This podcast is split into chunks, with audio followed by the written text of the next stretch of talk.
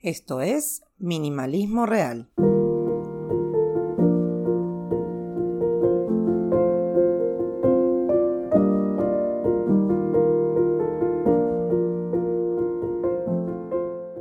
Las últimas dos semanas hablamos de danshari, un concepto japonés que se separa en tres kanjis o caracteres japoneses que significan dan, rechazar o negarse, ya, deshacerse o tirar, y hoy vamos a hablar de ri, que significa separar o desconectar. Y este separar o desconectar significa separarse o desconectarse de las cosas que ya no necesitas en tu vida. Esto puede incluir establecer límites saludables con las personas o actividades que no te sirven o que no te hacen bien, o algo más gráfico como parar de ver redes sociales y mucho Netflix. Veamos un poco más a qué se refiere este último kanji. Vamos a separarlo en tres partes. Pensamientos, emociones y acciones. Pensamientos. Esta parte es un poco abstracta y se refiere a tratar de separar nuestros pensamientos negativos de nuestra realidad. Básicamente es no prestarle atención a aquello que nos tira para abajo. No es una tarea fácil y como dije, es algo un poco abstracto y a veces no sabemos cómo hacerlo. Para ejemplificarlo, usemos algo bien sencillo. Tengo un compromiso de trabajo que me tiene nerviosa y estoy todo el tiempo pensando que me va a ir mal o que no estoy preparada o que no estoy segura de lo que voy a hacer. Es algo que me consume todo el día porque realmente siento que no me va a ir bien. El ejercicio acá es enfocarse en aquello que podemos hacer y controlar. Si yo me preparé, si yo hice mi parte, hay que aceptar que las cosas pueden no salir como uno quiere y tratar de relajarse. ¿Es difícil? Y bastante. Pero a eso se refiere separarse de nuestros pensamientos negativos. Analicemos. ¿Qué podemos de hecho hacer y qué no para evitar ese miedo, ese nerviosismo, esos pensamientos negativos? Probablemente vas a seguir sin dormir pensando en lo mismo, pero el hecho de estar consciente de que estamos trabajando para minimalizar el ruido de la cabeza es un avance. Emociones.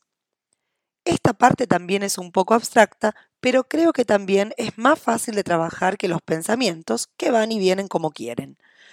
Aquí también vamos a trabajar el separar lo que sentimos de lo que estamos pasando. A mí me gusta mucho la frase que dice que uno elige cómo reaccionar delante de ciertas circunstancias, y me parece que tiene mucho que ver con este último kanji.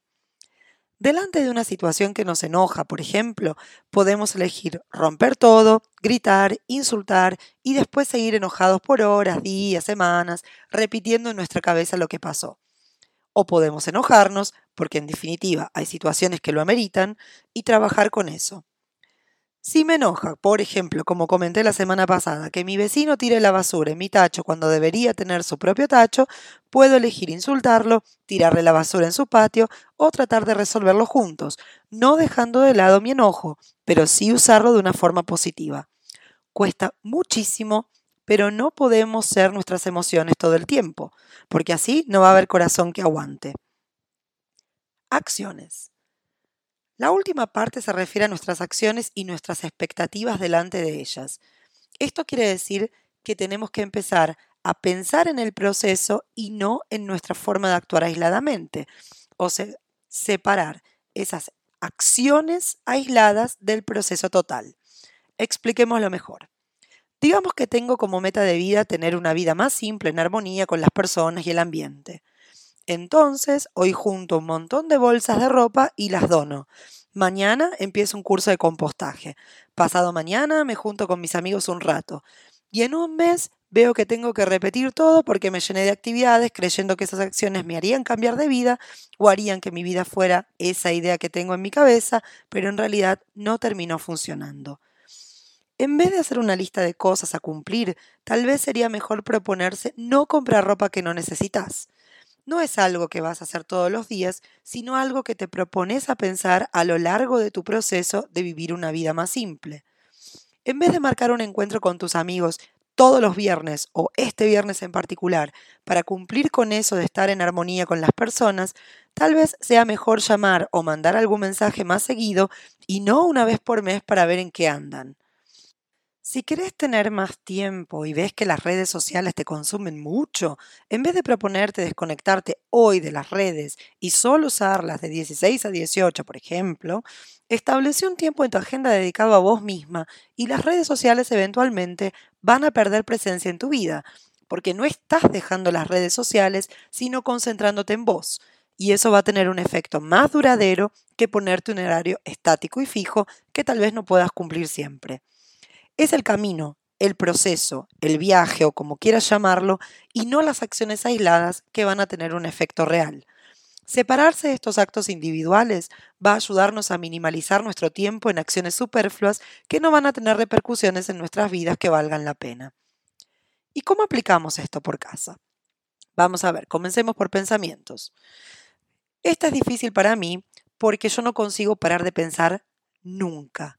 Tengo una orquesta en mi cabeza todo el tiempo, y cuando algo me deja nerviosa es muy difícil separar los pensamientos negativos de la realidad. Un ejemplo me pasó recientemente. Tuve que hacer una presentación para profesores de varios países de América Latina sobre un tema que si bien lo tengo claro, no me sentía segura de presentar. Estuve un mes y medio preparando el PowerPoint, presentándolo para mis colegas, para mi compañero, para mí misma, para mis hijos que no entendían nada, y una semana antes, cuando ya no podía ni dormir pensando en esa presentación, me dije, ¿qué más puedo hacer para mejorar esto? Nada, no puedo hacer nada. Ya hice todo lo posible. Y empecé a trabajar en todo lo que tenía pendiente porque solo me enfocaba en esto. Y finalmente dormí. Emociones. Esta parte es todavía más difícil para mí porque soy lo que una vez leí, un rumiante. Soy de esas personas que se quedan pensando en lo que pasó, en lo que podría haber pasado, en lo que podría haber hecho, dicho, y hablo sola en la ducha, mientras cocino, mientras tanto de dormir, mientras hago cualquier cosa. Para ser honesta, esto de rumiar en mi cabeza me suele pasar cuando me enojo, cuando estoy brava por alguna situación y nunca cuando estoy feliz. La última vez no dejé que me ganara. Respiré profundo y no abrí la boca cuando estaba enojada porque sabía que no iba a servir hablar en ese momento con furia. Lo que sí hice fue esperar unos minutos y hablar más tranquila. No siempre lo consigo, muchas veces, la mayoría, no consigo separarme o desconectarme de lo que siento. Y a veces es necesario hacer esto para poder resolver lo que tenemos enfrente. Acciones. Las acciones son más visibles y por eso para mí es más fácil entenderlas como parte de un proceso y no como actos o hechos aislados. Pero todos caemos en el famoso checklist cuando queremos cambiar algo. Hace poco me propuse estar más presente con mis hijos. Puse una pequeña lista de actividades en mi agenda para hacer todos los días. No llegué a hacer ni la mitad. Lo que sí empecé a hacer es que cuando termino de trabajar les pregunto si quieren hacer algo, o si ellos tienen algún juego que quieran hacer, les digo que después de terminar de trabajar lo hacemos. Y en vez de imponerme actividades específicas, aunque también las hago, simplemente decidí estar presente. No es fácil porque muchas veces quiero quedarme en la compu leyendo textos y cosas que siempre me interesan leer y tengo que literalmente cerrar la computadora para no seguir perdiendo el tiempo en cosas que a veces suman y a veces no, pero que seguramente me roban tiempo con mis hijos.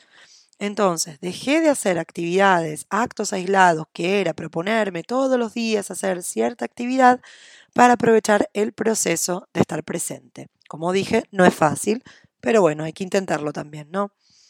En fin, como todo, el concepto de Danshari es un proceso continuo y que trata de vivir una vida simple y más tranquila. Y a medida que avanzamos por este camino, tenemos que recordar ser amables con nosotros mismos y darnos tiempo y espacio para crecer y ser un poquito mejores que ayer. Nos vemos la semana que viene con más minimalismo real.